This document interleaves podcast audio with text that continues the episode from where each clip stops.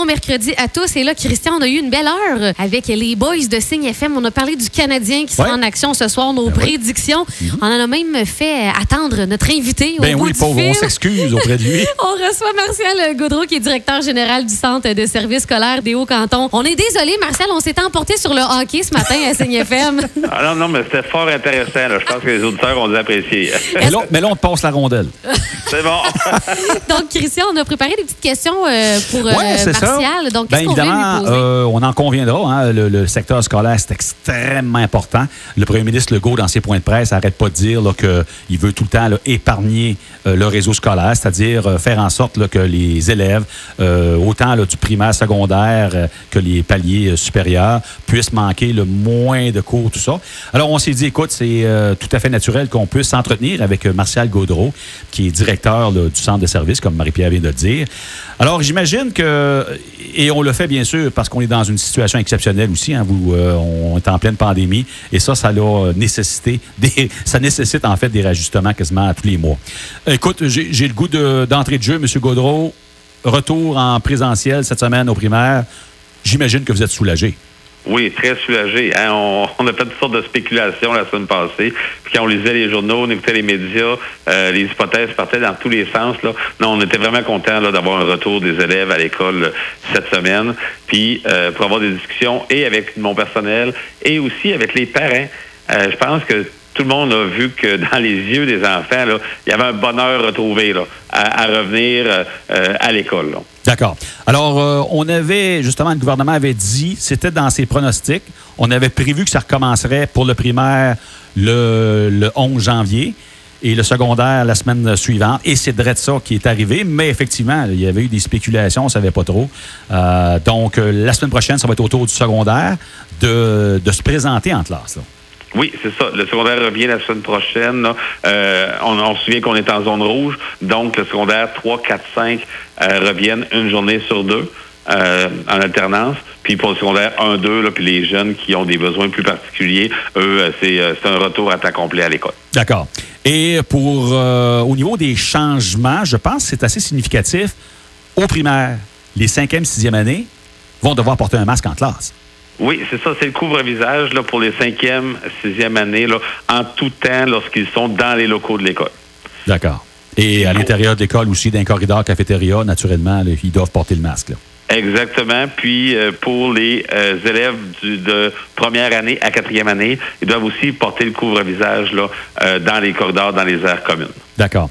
Écoutez, M. Godreau, je comprends qu'il est très, très tôt euh, avec cette nouvelle mesure-là. On est seulement mercredi. Est-ce que vous avez eu un peu de feedback par rapport à des professeurs sur cette mesure-là concernant les, masques pour les jeunes de cinquième, sixième année? Ben, euh, pas tant sur les euh, du personnel scolaire, les enseignants. C'est pas tant eux. Bon, eux ont appliqué là, dans le fond les consignes qui nous arrivent. Puis comme on n'est pas des spécialistes de la santé, dans le fond. Nous autres, on suit les recommandations pour que ça, pour assurer la sécurité. C'est ça que, que le monde a à, cœur. Là. Fait que si on nous dit que euh, de mettre un couvre-visage, ça va assurer la sécurité, ben le monde il l'applique. Puis on se pose pas trop de questions. On fait, euh, dans le fond, euh, ce qui est recommandé. C'est, c'est, on a- c'est pas notre domaine d'expertise. Euh, les commentaires sont plus venus, je vous dirais, là, des, des parents. C'est plus les, les parents qui avaient des craintes de dire ah mon enfant il sera pas bien avec ça. Ça va ça va pas si bien se passer. Puis, tu sais, dans la réalité, euh, on le vit déjà, là, depuis qu'on est en zone rouge au secondaire, là, les jeunes au secondaire le portent, le, le, le portaient, le couvre-visage toute la journée, là, c'est le masque de procédure. Puis, ça se déroule bien. Est-ce que c'est euh, c'est super le fun? Puis, est-ce qu'on est mieux quand on n'en a pas? Ouais. Euh, assurément? Mais, tu sais, si ça nous permet, cette mesure-là nous permet d'être en classe, puis de s'assurer de euh, d'éviter la contamination, mais regarde, euh, on, on l'applique. D'accord. Et là, bien sûr, au secondaire, je pense qu'il va y avoir une distribution systématique des masques. là. Vous fournissez Oui, les masques euh, aux élèves. là, Aux ouais. Oui, on donne euh, deux masques par jour euh, aux étudiants. Là. À ce moment-là, euh, euh, des masques de procédure. Puis, euh, euh, je- là, selon les écoles, il y a des écoles qui donnent, qui en donnent 10 le lundi matin, puis l'élève fait sa semaine. Il y en a d'autres qui distribuent à chaque jour. là. C'est- Ça, c'est un modèle qui, chaque école est responsable de, de la distribution. Mais oui, autant au secondaire, mais aussi en formation générale adulte, puis en formation professionnelle, là, c'est la même mesure qu'on applique, puis qu'on fournit des masques. D'accord. Euh, la réalité étant ce qu'elle est, on, sait que cette année, plutôt qu'avoir trois bulletins, il n'y en a seulement que deux. D'ailleurs, il devait y avoir une remise de bulletins là, euh, ces jours-ci. Ça a été reporté de deux semaines. Je vais voir M. Gaudreau. De quelle façon va se faire cette remise de bulletins-là? Parce que, évidemment, les, parents ne se pointeront pas dans les, dans les écoles. Non, mais ben, tu sais, on avait en novembre, absolument, c'est là qu'il y avait une remise. Le premier bulletin, il tombait en novembre, puis il y avait une rencontre de parents. Euh, nous, on a effectué cette rencontre de parents-là euh, cette année. On l'a fait euh, au téléphone, on l'a fait dans les moyens technologiques qu'on a. Donc, les parents ont, qui, qui, le souhaitaient l'ont tous eu une communication avec leur enseignant. J'imagine qu'on va là, on va distribuer le bulletin. Et il y aura d'habitude en janvier, c'est une communication pour les élèves plus à risque. Fait que les équipes écoles vont se pencher sur la meilleure façon de rejoindre les parents puis d'échanger. Euh, bon, euh, est-ce que la rencontre qui n'est pas en présence, est-ce qu'on est habitué à ça? Non. Est-ce qu'on est à l'aise avec ça? Pas toujours. Maintenant, il faut aussi regarder le beau côté. Comme parent euh, d'élèves là, au secondaire, des fois, on peut passer bien des heures là, sur des chaises à attendre notre tour, alors que là, bien, on a une heure fixe de rendez-vous, puis on a un échange plus profitable, individualisé avec l'enseignant, puis des fois on va un petit peu plus loin même euh, dans la conversation. Fait que, mais il y aura une communication avec les parents là, qui sera faite. Et maintenant, quand vous parlez d'une communication, est-ce que c'est via euh, sur le portail. Donc, les parents l'ont en temps réel, ils sont capables de voir les résultats de, leur enfant. D'accord. Est-ce que vous me parlez de communication via euh, l'ordinateur, le, web, ou si c'est par téléphone? Bien, dans le fond, le bulletin est mis sur le portail. ah, OK, d'accord, excusez-moi. Ça, les parents y ont accès. Maintenant, euh, concernant la communication qui est faite entre les parents, mettons, d'élèves qui, qui, auraient des besoins, puis les enseignants, bien, les modalités vont être à convenir là, avec les parents. Donc, euh, il y a des enseignants, comme je dis, là, en novembre, là, il y a des enseignants qui ont téléphoné euh, à certains parents. Il y a d'autres parents pour qui c'était plus facile sur une plateforme Zoom, Teams ou, ou, Meet de ce monde. Donc, les, on a assisté à une formule hybride, mais l'important, c'est que chaque parent ait une communication avec l'enseignant pour euh, connaître ce qu'il a travaillé ou c'est quoi l'évolution de l'enfant ou c'est quoi les moyens qu'on pourrait mettre en place pour soutenir le jeune. D'accord. Alors là, deux bulletins. Les deux bulletins comptent pour 50% chacun. C'était l'intention lorsque euh, le ministre a repoussé la date du premier bulletin euh, au mois de novembre. Maintenant, il y a eu des commentaires à ça, puis euh, j'en étais là de habituellement en février, les élèves ont ramassé à la fin février au deuxième bulletin, les élèves ont ramassé 40% de leur année dans une année normale. Pourquoi? Mais on sait qu'en début d'année, l'adaptation chez les jeunes, l'adaptation à la méthode pédagogique, tout ça fait en sorte que bon, les élèves ont des ajustements là, en début d'année. Puis après ça, bon, on trouve notre euh, vitesse de croisière, puis ça va mieux, puis les éléments se maîtrisent mieux. C'est pour ça qu'on met généralement au dernier bulletin une pondération de 60% euh, Je pense que le ministre a entendu le réseau en disant 50% l'élève qui, a eu de la difficulté, surtout au secondaire où on a eu un trois mois là, euh, où ça n'a pas été des apprentissages comme on le connaissait. Là, ça a été de la consolidation au printemps. Il n'y a pas eu de retour à l'école. Donc, on partait d'un peu plus loin à l'automne cette année.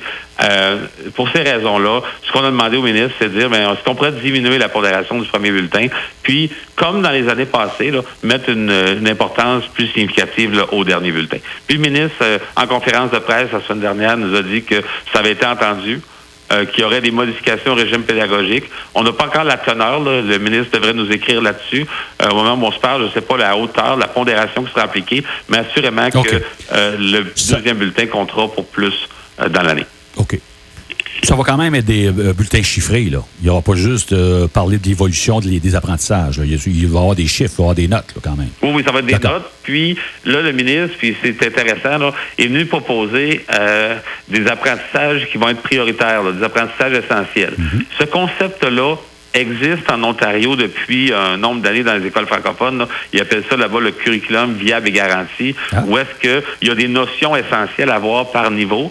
Et on s'assure que tous les élèves réussissent 100% de ces apprentissages-là euh, avant leur promotion, si on veut. Mhm. Puis ça fonctionne en Ontario.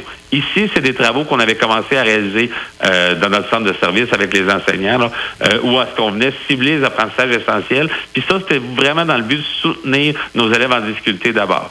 Là, le ministre est venu dire, ben regarde, on va faire ça pan québécois, on va cibler les essentiels, les objectifs prioritaires, puis euh, c'est ce qu'on va enseigner. C'est là-dessus qu'on va évaluer, évaluer les jeunes. D'accord. On n'évaluera pas sur des trous d'apprentissage ou des choses qu'ils n'auraient pas vues. Ça serait totalement injuste. Ouais. Ça ne rendrait pas justice aux enfants, là, les notes qu'ils verraient là. Donc, euh, le, le ministre nous a promis pour euh, la fin janvier là, une liste d'apprentissage prioritaires. Puis c'est là-dessus qu'on va mettre nos efforts d'ici au mois de juin. La bonne nouvelle, c'est que comme il n'y aura pas d'épreuve ministérielle, les espèces de bris horaires, là, deux, trois semaines Oui. avant la fin de l'année scolaire, ben on n'aura pas à les mettre en place. Alors on va enseigner jusqu'au jusqu'à la fin de l'année, jusqu'au euh, 23 juin. D'accord. Alors, vous avez devancé un peu ma, ma- ma- ma prochaine question, qui était quelle est la situation par rapport aux examens du ministère? Parce que oui, effectivement, on sait d'ores et déjà qu'il n'y en aura pas. Donc, je présume que ça, au niveau des professeurs, ça donne, euh, ça allège un peu la tâche, parce que là, ils ne sont pas dans l'obligation de devoir couvrir un, programme dans son entièreté?